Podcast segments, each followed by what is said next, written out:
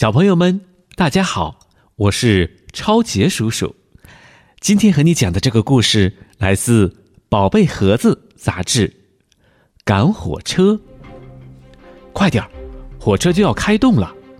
爸爸急切的催促着。妈妈看了一眼车票，说：“我们要快点找到七号车。”索菲亚和伊诺盯着火车车厢的数字，五、六、七，在这儿。索菲亚、伊诺和爸爸妈妈刚踏上火车，站长就吹响了开车哨子，车门缓缓关上，火车开动了。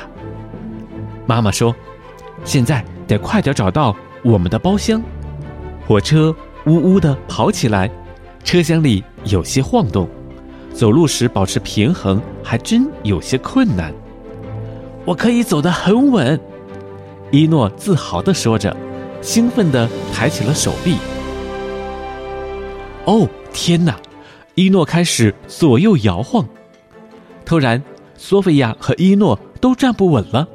他们伸手去抓妈妈，妈妈也倒向了爸爸。爸爸说：“你们小心点儿，都靠在我身上吧。”孩子们，我们的包厢就在眼前呐！妈妈喜出望外。我要睡上铺，一诺第一个冲过去。